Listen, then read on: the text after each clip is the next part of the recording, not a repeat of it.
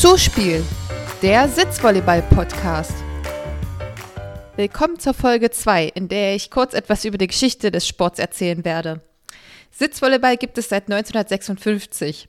Es wurde in den Niederlanden erfunden.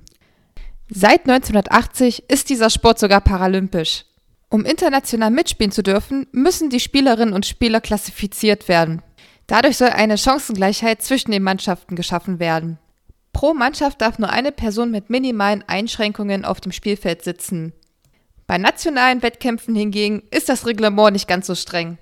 Und falls ihr jetzt Feuer und Flamme seid und Sitzvolleyball unbedingt mal ausprobieren wollt, ihr findet Vereine in Berlin, Potsdam, Bremen, Hamburg, Magdeburg, Leipzig, Dresden, Koblenz, Hoffenheim und Leverkusen. Wir freuen uns auf euch. Bis dahin, ciao, bis bald.